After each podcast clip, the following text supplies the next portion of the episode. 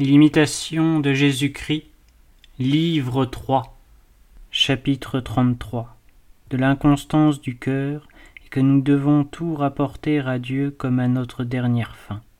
Jésus-Christ. Mon fils, ne vous reposez point sur ce que vous sentez en vous.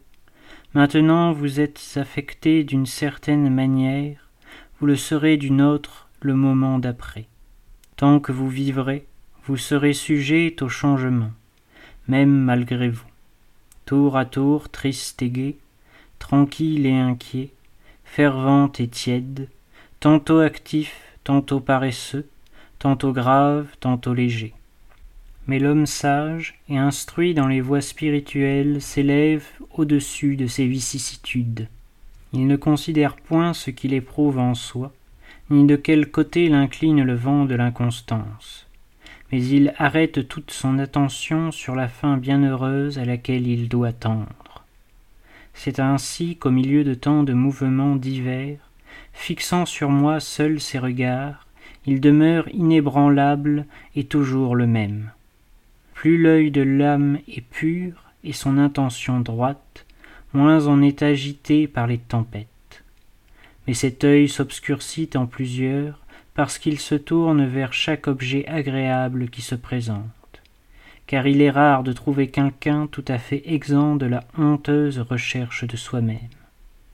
Ainsi autrefois les Juifs vinrent à Béthanie chez Marthe et Marie, non pour Jésus seul, mais pour voir Lazare.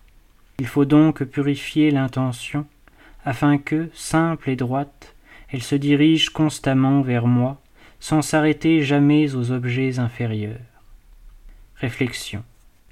L'esprit de l'homme va et vient sans se reposer jamais, et le cœur est emporté par la même inconstance. Or ces changements qui surviennent en nous, quelquefois malgré nous, sont tous des tentations que l'on doit combattre, ou des misères qu'il faut supporter, ou des épreuves auxquelles on doit se soumettre humblement. Et c'est pourquoi il est nécessaire de travailler sans relâche à purifier notre volonté, qui seul dépend de nous. Autrement, nous tomberons bien vite, ou dans le péché, ou dans le trouble, ou dans les deux à la fois.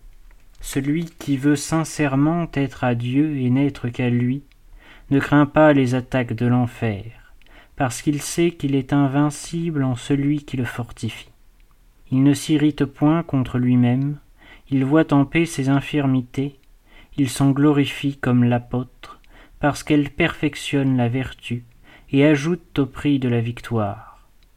Que si Dieu l'éprouve, il s'humilie, il se reconnaît indigne de ses consolations, et il embrasse avec amour la croix qui lui est présentée.